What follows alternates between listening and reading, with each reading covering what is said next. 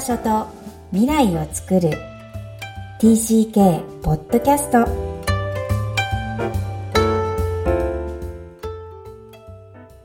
皆さん TCK ポッドキャストへようこそナビゲーターのマイコですみきこさんよろしくお願いしますこんにちは。ラジャーハオ、ハイリワン。クロスのみきこです。本日はマイコさんとお送りする TCK ポッドキャスト。今日のオープニングはヤードセールです。何でしょえっと、まあ、ヤードセールって言ったんですけど、こちらでは割とあの子供たちが物を自分でこう売ってるっていう姿をよく見かけるんでうすね。はい。で、そのまあ一番典型的なのがあのレモネード売りうん。なんですけど、うんうんあの、夏の暑い時期になると、子供たちが、あの、自分の、あの、家のお庭の軒先とかにレモネードと、まあ、他にスナックとか、クッキーとか並べて、よくこう手を振って人を止めようとしてる姿を見ます。えー、じゃあ、でえっとマイコさんのはいお子さんも売ってるんですか、えっ、と、うちはまだ売ったことはないんですけど、あの、夏の間にレモネードを家で手作りするっていうことを何回かやっていて、そのレモネード売りとかをがあるよねっていうのをちょうど家で話してたんでうんうんすよね。うん。で、そしたら、あの、近所をドライブしてた時に、まあ実際子供たちが売ってる姿を見かけたので、あ、もうじゃあこれは買いに行かなきゃと思って、実際にその子たちのとこに行って、レモネードとお菓子を買ってくるっていう体験をしました。うんで小さい時やりたかったレモネード売り。うんでも、母がそんなこうねバイタリティのある人じゃなくって。やっぱり親が関わらないとなかなかね、できないから、うん、そうですね。うんあれをワンコイン、はい、クォーターでも1ドルでも、だいたい今1ド1ドルルですか？1ドルで売ってますよね。うん、1ドルですね。そう、だいたいレモネード1杯1ドルで、まあ、スナックもちょっと安いかもしれないけど、ううんそれか、まあ、1ドル分ぐらいをこう、ちょっとまとめてあるみたいな感じうーん。今、うちの 娘たち、ピュアジャパニーズたちに、えーっと、日本でも レモネードを作って売れとか言ってるんですけど、なかなかイメージが湧かないそうですね。はい。うん。ぜ。ひやって。でも、あの、そうですね。なんか小さいうちから、こう、お金をなんか自分で生み出すっていうことも学べるし、うんまあね、例えば材料どれぐらいかかって、ね、売れてどうなるっていうのも学べるから、すごいいい機会だなとは思います。楽しんでできて。うん、うんぜひ来年は売ってほしいと思います。はい、うん、チャレンジしてみたいです。はい。では、えっ、と、本日のメインテーマに移ります。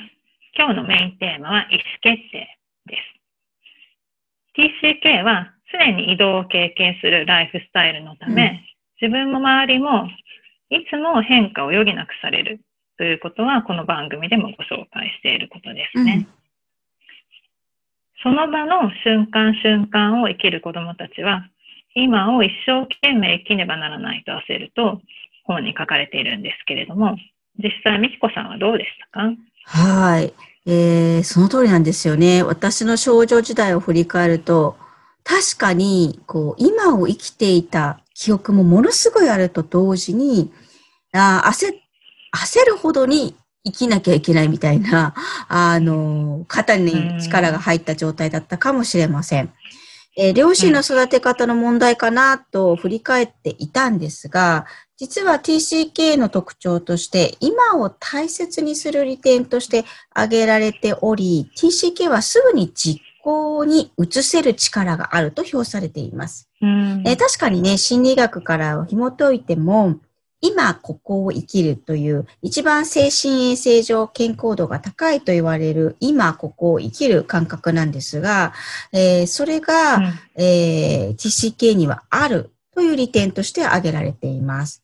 まあでも、うん。そうでありながらですね、若干こう、ずっと安定してはいないので、こう、取りに行かなきゃっていう、すぐそこにあるものを捕まえなきゃっていう、こう、狩猟の獲物をうん。こう、掴むような感覚っていうのもあるかもしれないんですが、まあ、でもそこにあるものを掴めるっていう、まあ、逆に言えばその利点、えー、掴めるこの強さっていうのも、えー人生をフルに生きることには長けてると言えるかもしれません。はい。うんまあ今を生き、何かこう、あ、はい。何かこう、今思い出す具体的なエピソードってありますか？なんかその頃の。アメリカにいらっしゃった頃のことで。えっと、どうなんだろう。何でもやりたかったですね。うん。今のレモネードだって本当は売りたかったし、えー、そう。なるほど。うん、えー、し、知り得た。経験してみたいっていう感じなんですかもう何でも。これもやってみたい、あれもやってみたい。そう。うん、あの、もう、17、18歳になった頃に自分がアメリカにいる頃も想定してた。まだそこまで入れると思ってなかったのに、そう、なんかこう、ダンスパーティーに行って、男の子からダンスに行こうって言われて、それでもう、めっちゃ踊るみたいな。そういう、かわいい。そういう高校生活を夢見ていたっていうか、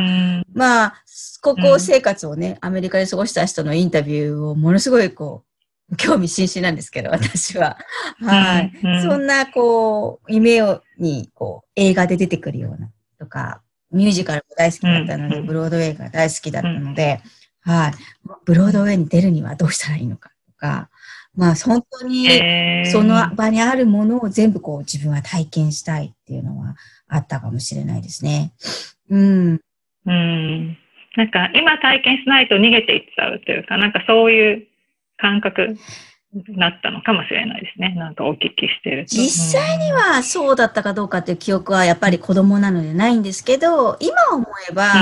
本当にハロウィーンのこう仮装はもう絶対にやりたかったし、あと何回できるかっていうのもやっぱりなんか考えて、えー、策を練ってましたね。今年は何をやろう。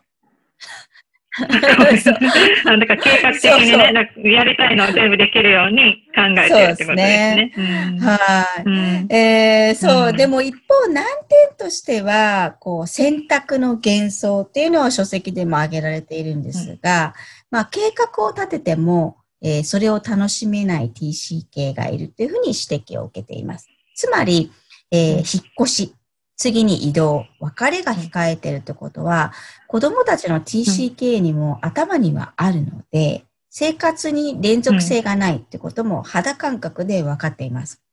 えー、従って、こう自分以外の他者が選択権があるので、自分が決められない、うん、えー、決められないことがあるんだっていうことを、そういう現実も受け入れているんですね。はい。舞子さんはこの難点を聞いて選択の幻想なんですけども、どんな思い、感じがされますか、うん、なんかこう、やっぱりちょっと寂しいなんていうか、まあ、なんか申し訳ない感じはしますよね。やっぱり子供って、まあもちろん日本に行っても引っ越しとかあれば、子供に選択権はないし、別れやね、そういういろいろなものがついてきて、うん、で、あのー、例えばこう、学ばなければならないことも、なんか選択の幅がやっぱりこう、狭まってるとか、こっちにいると。これは絶対、うん、将来いるからやっとかないといけないこととか、はいはい、子供がやりたくなくても、日本語は例えば学び続けなければいけないとか、いろいろあるじゃないですか。だから、うん、子供が選択肢を持ってることってやっぱり少ないなっていうか、うん、親がやらせてることとか、親の都合でそうなってることって多いなと、うん、感じるので、なんかやっぱり自分がその中で少ないかもしれないけど、なんか選べることを